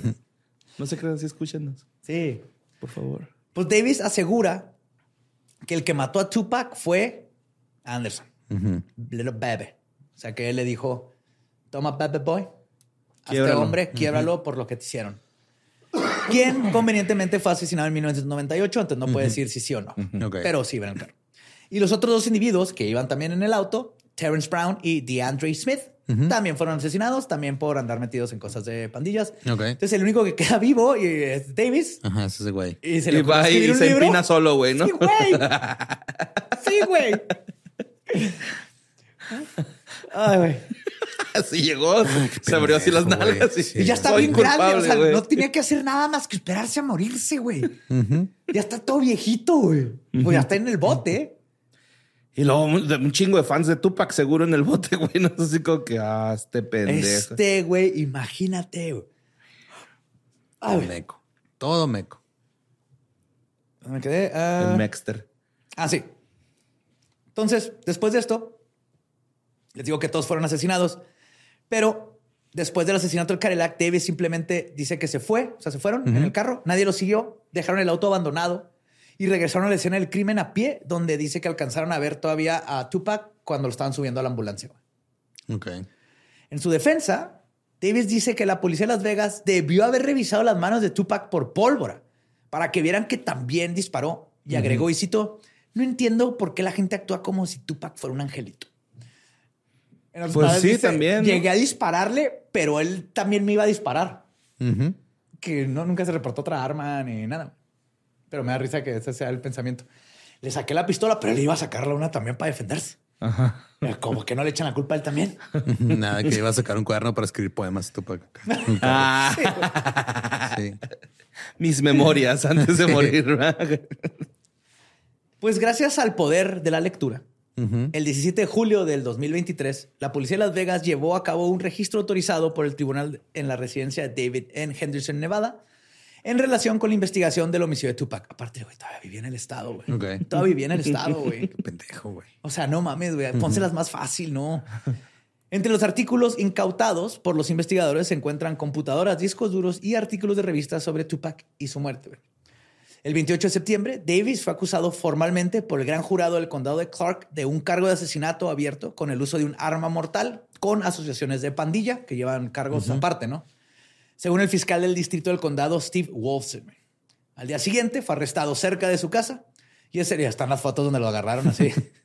Literal en la calle. ¿Cómo supieron? Ah, ¿leíste mi libro? ¿Te lo firmo? Sí, sí, usted firme aquí, ¿me usted puedes firme, firmar? sí, firme aquí, gracias güey, por firme comprarlo. aquí. ¿A quién se lo dedico? Oficial Daniel, por favor. Daniel Son. Ah, no, porque es inglés. Estás bien, güey. I love you. Es el único sospechoso vivo en la investigación del homicidio, lo cual implica que la investigación ha seguido la pista de gente que probablemente murió en circunstancias parecidas y es el único que nos queda, pero creo que ya esclareció bastante que ah, sí había un beef ahí, pero nada que ver y nomás fue un, iban a arreglar algo de drogas con Mr. Knight Ajá. y se enojaron con Tupac porque golpearon a los niños. Algo que bien común, ¿no? O sea, no- tampoco es algo como súper wow. Es algo que llega a suceder, nomás que aquí resultó que le tocó a Tupac. A un famoso. A un famoso. Pues sí, güey. Sí, Pero sí. es metido que en es- eso, ajá, No te metes con esa gente, ¿estás de acuerdo? O sea, es así. Sí. No sé, como Chalino, güey, ¿no? Que se trampó a la morra, hizo algo con los hijos de no sé quién, güey. Le dan su no, notita. y- Que ni siquiera saben qué dice la notita, güey. A lo mejor ya estará una pinche. Una petición. Una, de rola, complacencia, así, ¿no? Toca esta rola, güey. Y todos, ay, no, es un mensaje, ya no toques. No Sí, se sabe. O igual, ¿no? El clásico así de que golpeaban al amigo de alguien, entonces ahí va toda la pandillita a golpear al de otro y luego otra vez se topan Está al otro esos tiros, y no güey. paran. Ah, pero son tiros, pero acá le pasó a un... sí. Es que de tiros a tiros. Bueno, sí, esos ya, ya eran tiros pro, ¿no? O sea, ya sí, sí, sí, cuando era gangsta, nomás de güey. golpecillos, ajá, pero luego llega balazos y aquí pues le tocó a Tupac. güey. Una vez llegó un güey con un hacha, güey. ¿Sí les he dicho eso? Sí, güey? un güey con un hacha. Sí, güey, llegó un güey con un hacha y todos así de verga y que nos saluda y fue de, ah, güey, es compa, güey. Otros también nos iban, eran un chorro y llegó el papá de un amigo, se llevó a los del taller. Por si se ponía. Él iba a parar el gol, el, o sea, no iba a que nos peleáramos. Le avisamos porque eran como 20 vatos contra nosotros. Yo estaba así todo darks leyendo mi libro de brujería. güey. Y llega el papá de mi amigo. Y te agarra chingazos. Mira, tío, dale, pendejo. No, ¿Qué pasa? ¿Por qué te pones a leer brujería enfrente de la- Así que ese güey se quedó así como, que, what the fuck. Eso es así, claro, güey. ¿Eh? Sí, Yo lo claro, güey, con mi sí, claro, claro. El punto es que el papá de mi amigo le dice a los como así que, hey, este, vamos a que quieren madrear a mi hijo, vamos a detener ese pedo y que un güey saca un, un, este desarmador así empieza a también en su afilar, cara y lo ¿no? empieza a afilar, güey. No seas pendejados con morrillos de prepa, vamos a detener a pelear, vamos a filerear a quién contraté, güey. Porque nomás lo empezó a afilar, güey. Está bien. Pero qué bueno, porque llegamos y el, el principal que iba traía las manos vendadas, güey. Ese güey era pro. Traía boxers, ¿no? Acá. Pues, no sé, o sea, mínimo estaban vendadas. Así que este no es su primer este, madrear a dos este, cabrones. Sí. No. No, no, no. No, era profesional, güey. Sí, sí, ya si hay balazos, ya, güey, no, eso sí, Sí, ya ya, es otro- güey, no mames, nivel. es otro nivel. Y él va a decir, si voy a hacer un sigilo para que no me pegues, y se dibuja algo y se le empieza a jalar enfrente de él. no, no, está bien, güey, nos vamos. Lo borran. ¿Eh? Pinto Sí, mi raya. Pinto mi raya. no puedes cruzarla. Pinta tu raya con Mecox. Ay, Porque güey. te los cómics, ¿no? Y hasta el momento, pues así es como quedó, güey. De Tupac, lo más probable es que fue todo esto que sucedió. De Biggie todavía sigue Todavía no sabemos. sin resolverse Biggie, y sí es Biggie, muy probable que tiene que ver con todo lo que platicamos del LPD y que complica completamente cualquier caso que suceda en esa ciudad, especialmente con minorías, como ha sido la historia de Los Ángeles desde el principio de los tiempos. Desde el principio de los tiempos, literal. Desde, que se empezó a fundó, llamar Desde que se Los fundó la Ángeles. policía de Los Ángeles. Empezaron a No mames. chingar Inmediatamente. güey. Y pues como cada muerte de una celebridad que se ha presentado en la historia de las muertes de celebridades, siempre existe la teoría de que los dos, particularmente Tupac, fingieron sus muertes Ah, para claro. alejarse de las presiones de la fama y de la influencia de las figuras poderosas como Suge Knight y Sean P. Diddy Combs. Así como nuestro Juanga, we love you, estamos en las Donde quiera que estés. No, ya se Islas murió. No, ya se murió ahora sí de neta, güey. Ya de viejito, ¿verdad? Sí, ya. Sí, pero sí estuvo un buen año ahí evadiendo el fisco. Muy bien.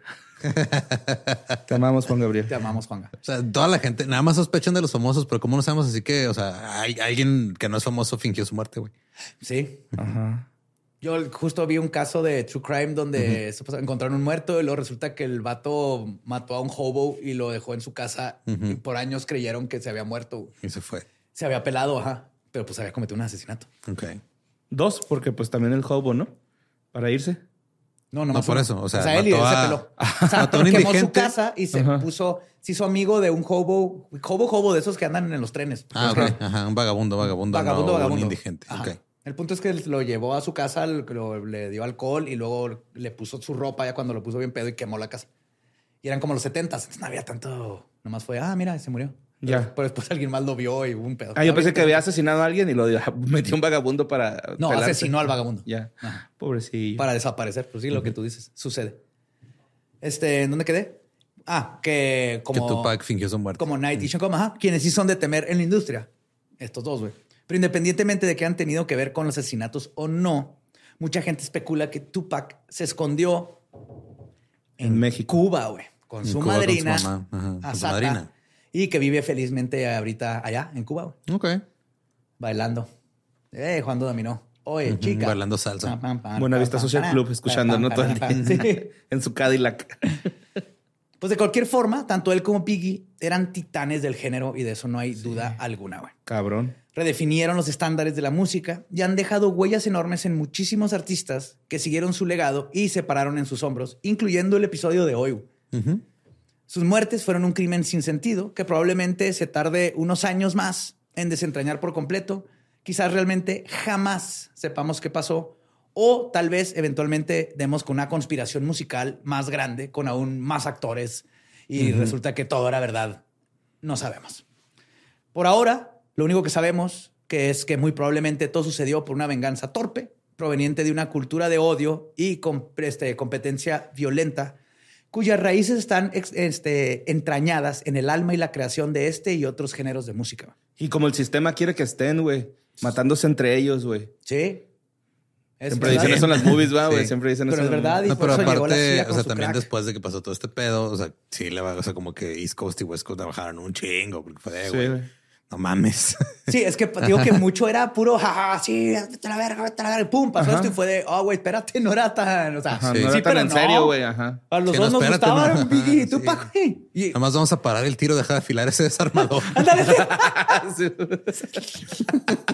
literal, güey. Unos moncosos de prepa, güey, y todo desarmador de pinche. Güey. Este, ¿qué me queda? Ah. Este, y la muerte de dos artistas talentosos fueron arrebatados muy pronto de la escena. Queda como otro cuento de cautela que nos enseña que no escribas cuentos de cautela en libros como confesiones de crímenes. Pinche mato estúpido, güey. Estúpido. Sí, no sé qué. Y ya llevaba buen rato el libro, güey. Es lo Ah, que pero nadie lo había cagado. Nadie lo había, nadie lo había comprado. Menos un chota, güey. Qué pendejada, güey. Ven la importancia de leer. Lean. Lean, chavo. Es importantísimo. Es lo, el mejor regalo que, que les puede dar a alguien es la lectura. Sí. Güey, o sea, Qué, qué pendejo. Sí, sí, es una pendejada, güey. más porque vienen ahí todos los recibos, ¿no? De hecho, con eso dieron con el video y todo se fue conectando así de no estabas mamando, ¿verdad? pendejo? Sí, es, sí, es una autobiografía estúpido. Ay, muy orgullosote. Pues ni pedo. Eh, síganos en todos lados como arroba leyendas podcast. A mí me encuentran como ningún Eduardo. A mí como Mario López Capi. Me encuentran como El Va Diablo. Nuestro podcast ha terminado. Podemos irnos a tomar eggnog. Sí, ¿verdad, Borre? Rompope. Eggnog, Ya eh. es, ya es época de rompope. Niños, rompope pueden tomarlo, ¿eh? Desde los seis años de rompope lo hacen monjas. Es para todos. ¿Verdad, Borre? Sí, embriáguense. Yes. Sabiamente, Navidad, niños. todo este mes tienes el papá Noel les deja así, papá Diosito también, el papá que, que les dé permiso, les está dando permiso todo este mes. ponche de huevo. Ponche de huevo, Ajá. eggnog, Calientito. Oh, pinche calientito. Con piquete, güey. ¿Vas a estar bien? Sí, se me- pinche cañita de azúcar, carnal. Es que neta, este, este capítulo lo hubiéramos eh, grabado con un gallito encima, güey. Se nos durmió, se nos durmió bien gacho, ¿eh? Pues yo no sé de qué se iba a tratar. güey. Yo tampoco. Y a mí me madrea esa cosa. sí, es cierto. No, pero sí, un, un rooster ahí. Sí, Un no, yo, yo con, con este honguito. Ajá. Algo más quimicoso para mí. Sí, acuérdate que él. ¿Era qué? Acid Fantasy, ¿cómo? Así de éxtasis. Así de éxtasis. Así de éxtasis. arroba. Por eso tuve que cambiar a, a mi correo de Gmail, porque cuando empecé a aplicar para trabajos, Sí. en el correo así de éxtasis me di cuenta de, ah, está medio mamón, pendejo. ah. A que me contraten. Sí. Y el otro era Necroanarchy, es igual de No, no, no. Saqué mi... mi... Necroanarchy. ¡Ya, güey! ¡Ya! Nine Inch Nails. Sí, sí, Sí. iba a lograr un cambio. El briago era el mío. El briago 488 ni pisteaba, güey, no mames. no sé por qué. Pues esto fue palabra de Snoop Dogg. California Love.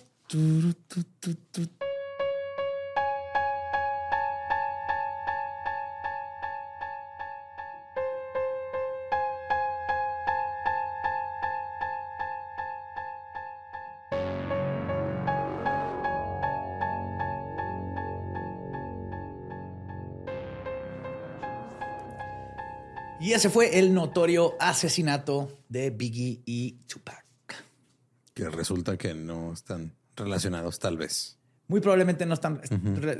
Estaban en los mismos círculos, pero. Pues, ¿qué pasa? Ya es que también cuando, o sea, cuando lados. pasó lo de Chris Cornell y lo de Chester, también dijeron, ah, es que los dos se quitaron la vida porque hay una conspiración de quién sabe qué. O sea, como que sí está. Este. El- como seres humanos no podemos no buscar patrones y Ajá. razones a cosas, especialmente cuando no tienen sentido Simón. o parece que no tienen sentido. Y siempre tratamos de buscarle conexiones o algo. No, no podemos decir, güey, madrearon a un chavito que era Eso cholo que y le dispararon. Resultó que iba Tupac en el carro.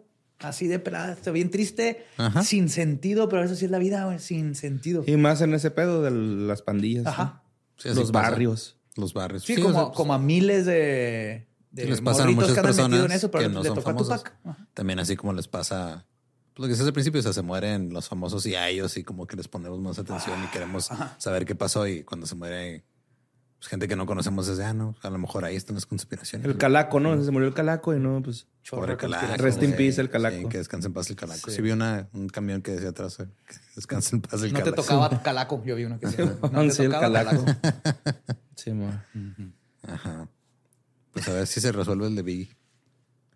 Sí, tal vez con esto de Tupac ya se fueron a la librería. Mandaron a todos en el, Sí, güey, a a ver. Vegas PD, a, a Barnes Noble, güey. Compren todos los libros. A ver. No confesó, hay otro imbécil. Sí, señor, ya voy en el tercero del Señor de los Anillos, pero todavía no encuentro quién mató a Biggie. Pero ya regresó el rey. Chale, güey, está cabrón, va, güey. Ey. Eh, Ey. Ey. Sí, pues está eh, cabrón. Sí, no, pues está cabrón. No, pues eh, no, es que estos muchachitos que andan metidos ahí en las pandillas, pues eh, No, no, te pues, pone bien feo, ¿verdad? Esa música Oh, que andan escuchando ahorita. tan jóvenes, tan jóvenes. tan tan, jóvenes. tan jovencillos. Ahí No, no, metidos que- en cosas. Sangre que- nueva, güey. Desperdiciando la juventud ahí en esas Sí, cosas. deberían de meter a estudiar, o sea. Que andan ¿ah? ahí. Que, este, que aprendan una chambita, güey. poesía en la calle, güey. Sí, Deberían sea- aprender a. Que sea electricista, ¿no? Ahí, ajá, Sí, que le sí. muevan ahí a la obra. Ahí yo a lo veo la todo el tiempo en la computadora, han de ser re Yo a los 24 andaba en la obra, güey, ahí metiéndole a la mezcla, y ahora en, en yesador. ¿En qué momento nos convertimos la plática familiar de Navidad de todo el mundo, güey? O sea, como que ya ese es el verdadero espíritu navideño. Ese Vámonos es, antes de que empecemos a pelearnos por terrenos, güey. Órale. Muchas gracias. Nos vemos la semana que entra. Nos escuchamos el próximo miércoles. Es año de jugar la trivia legendaria. ¿Crees que sabes más que Borre? ¿Crees que sabes más que Lolo?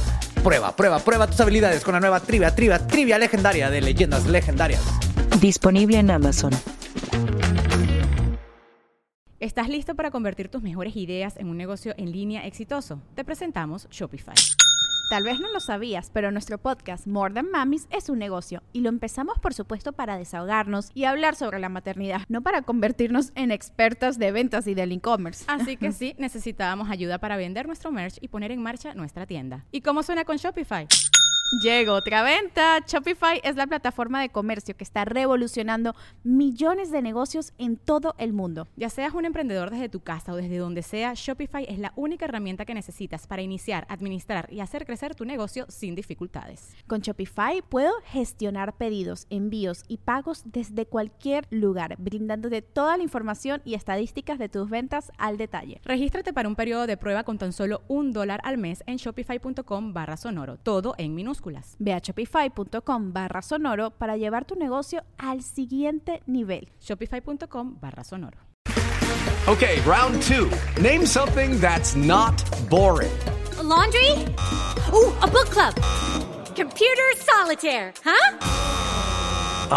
Sorry, we were looking for Chumba Casino. That's right. ChumbaCasino.com has over 100 casino style games. Join today and play for free for your chance to redeem some serious prizes.